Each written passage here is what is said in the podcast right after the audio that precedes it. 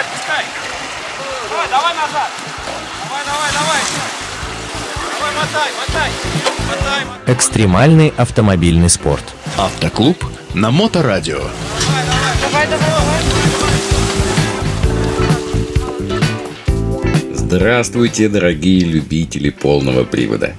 Традиционно по вторникам в эфире Моторадио Онлайн передача о полноприводном образе жизни off-road для всех. В студии, как всегда, я, ее автор и ведущий Роман Герасимов. И мы продолжаем приключенческую эпопею.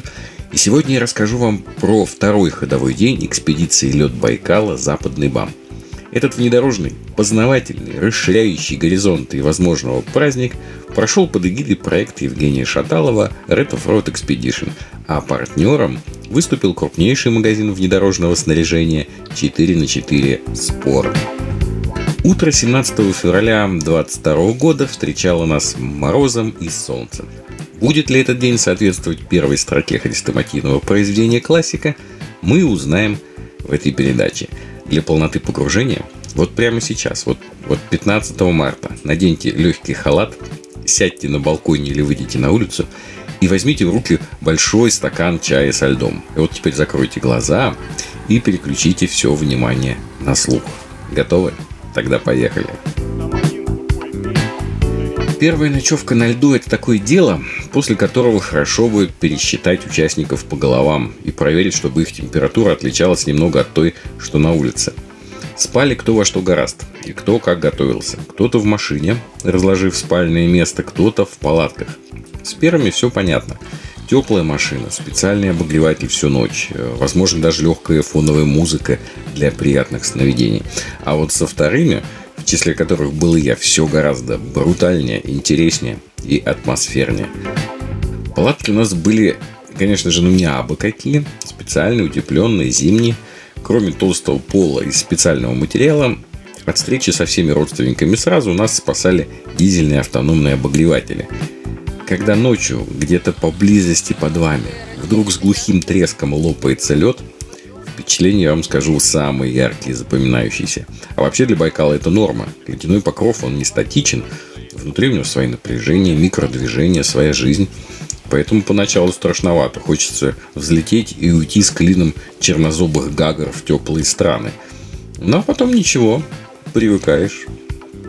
И вот лишь некоторые отзывы еще сонных участников о качестве сна в первую ночь. Мы спали очень тепло, комфортно, на раскладушках, с отопителем. В палатке было плюс 10. Даже иногда из спальника вылезали. Настолько было комфортно. Ну, мне вообще все понравилось. В принципе, даже не замерзла. Думали, что замерзнем и будем постоянно машину греть, но мы ее раза два, наверное, заряжали. Э, на Калине мы ездили по льду, мы даже до Альхона доезжали, но чтобы так выезжать и прям ночевать, и прям в машине, и тепло, и в спальниках, и все поместились, такого не было ни разу. Первая холодная ночевка, все прошло хорошо, не замерзли, даже разделись, спали в термобелье. Норма времени на утренние сборы оглашались организатором по вечерам. То есть, допустим, 7, 8, 9. Это значит, что в 7 надо встать, совершить свой утренний мацион, в 8 приблизительно уже позавтракать и собрать весь лагерь с таким расчетом, чтобы в 9 уже колонна начала движение по маршруту. И перед стартом брифинг. Планы на день, вводные, и вот снова для погружения в атмосферу экспедиции я не буду говорить это все сам, а я предоставлю слово Евгению Шаталову. А вы пока представьте, что вы стоите одетые как в третью полярную экспедицию на льду Байкала, недалеко от берега. Сзади вам в спину светит яркое, утреннее, ну, правда, не очень греющее солнце, а легкий ветерок с гор уносит к чертовой матери лисью шапку с вашей головы. Что очень важно, по мусору это крайне важно. То есть мы находимся на Байкале. Байкал – это э, чистое, святое, священное озеро, одно из чудес России. Поэтому отношение к Байкалу должно быть очень такое серьезное и ответственное. Даже самый маленький мусор, э, вот я сегодня даже эти э, от еды крошки собирал и складывал в мусорный пакет. Э, возле своих стоянок все собирайте и увозите с собой. Мы сегодня не пойдем на лед. Я вчера вечером разговаривал с Костей Маманджановым, он сказал, что в районе Бугульдейки лед разошелся пауком. Вот, и ну, такая очень большая, такая большая трещина. И э, второе опасное место на выходе в Бугульдейки, э, там где река, э, там ручьи, и в этом месте тоже лед тонкий. То есть нужно искать место захода в Бугульдейки.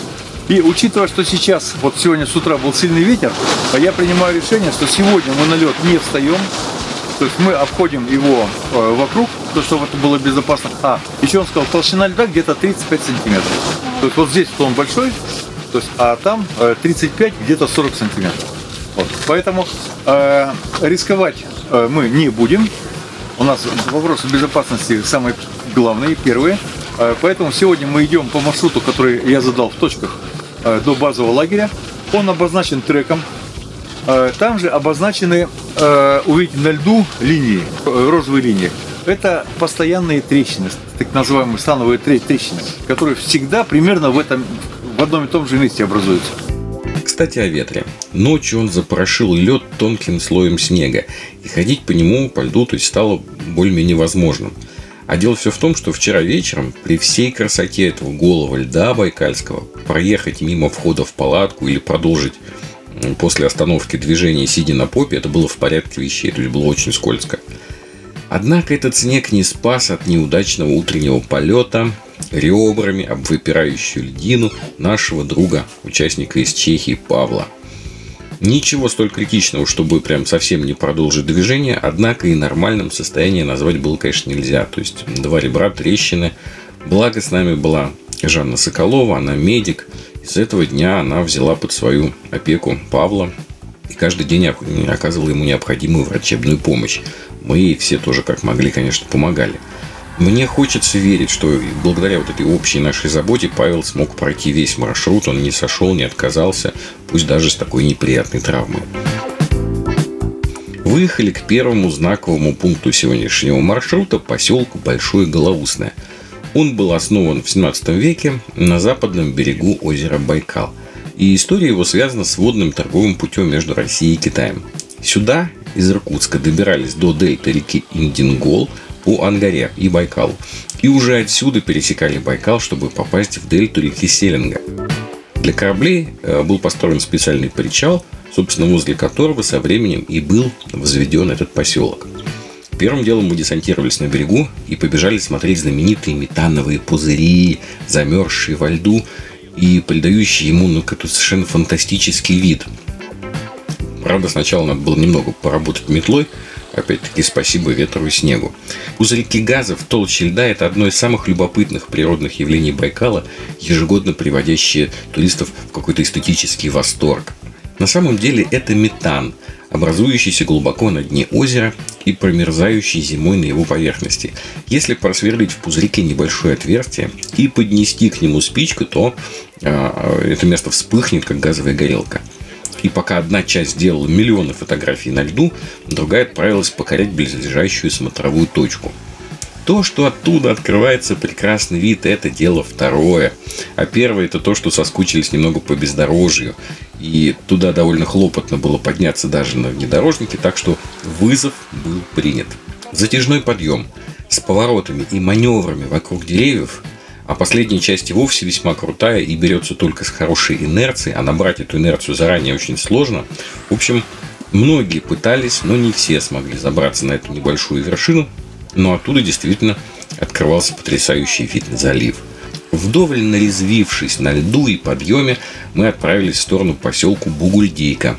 Он расположен на берегу Байкала в устье реки одноименной Бугульдейка, и стоит он в живописном окружении хребтов восточных Саян – Местные жители называют Бугульдейку королевой ветров, поскольку река прорезает приморский хребет восточных Саян, и с ноября и почти до конца весны здесь гуляют очень сильные ветра. Бугульдейка – это еще и название северо-западного горного ветра, разрушительной силы в долине реки Бугульдейки. Ветер Бугульдейка может удерживаться до 4 суток. Прошлом году экспедиция проделала этот маршрут э, по льду Байкала. Но в этом году, как вы уже слышали на брифинге, по соображениям безопасности мы пошли берегом. Дорога она не самая популярная, однако вполне ходовая. И, конечно, там, в общем, такая неровная, интересная, ну, ну, ну, вполне легкая. Однако это зимой. А вот что рассказал про эту дорогу Евгений Шаталов. Этот участок от Голоусного до Бугульдейки э, летом проходим более чем за сутки. Так рассказывают наши ребята иркутяне, наши участники. А мы сейчас движемся достаточно комфортно, скоростью от 20, а иногда и до 40 км в час. Дорога вся вот такая вот.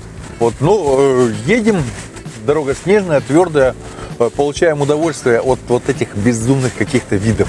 Время от времени вдоль дороги попадались разные конструкции с обвязанными вокруг разноцветными ленточками. И можно было бы долго гадать, что это, если бы с нами не был знаток местных обычаев Илья.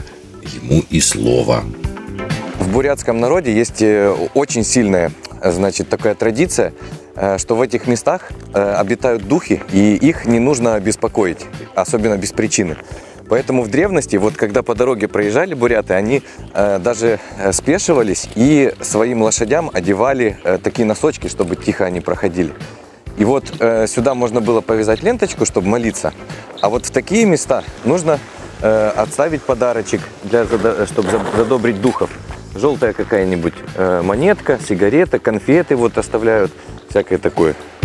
Быстро сказка сказывается, да не быстро дело делается. С началом самых ранних сумерек мы добрались до знаменитого бугульдейского мраморного карьера. Это одно из крупнейших месторождений мрамора в России. Отличие его от других месторождений заключается в высокой декоративности, однородности, плотности, белизне и, ну, условно говоря, мягкости камня. Это идеальный мрамор для скульптур, а который при ширине плитки 3 сантиметра просвечивается на солнце и считается мрамором высшего сорта. Поразительно, но эти залежи мрамора старше самого озера Байкал. Им примерно 2 миллиарда лет. К сожалению, в данный момент мраморный карьер заброшен. Еще один решительный бросок по хорошей дороге, и мы оказываемся снова на берегу Великого озера. Уже совсем стемнело, когда мы начали разбивать лагерь на льду. Вообще, с каждым днем процесс установки лагеря проходил все быстрее и быстрее. Мы привыкали к своим ролям, кто-то, уже там группа определенная ставит шатер, другая уже растягивает провода для того, чтобы электричество провести. Кто-то уже э, будет лед, добывает воду для готовки. Немного общих усилий и небольшой кусочек Байкала всего где-то за полчаса превращается в шумную и веселую гостиницу под открытым небом. В уютном пространстве общего шатра горячий ужин и много-много простого человеческого общения. А завтра будет новый день и новые приключения. На сегодня у меня все. Вы слушали передачу «Оффроуд для всех» на волнах Моторадио онлайн. И с вами был ее автор и ведущий Роман Герасимов. До новых встреч в эфире. А, вы это, уже такой грязный, смотри, весь мокрый.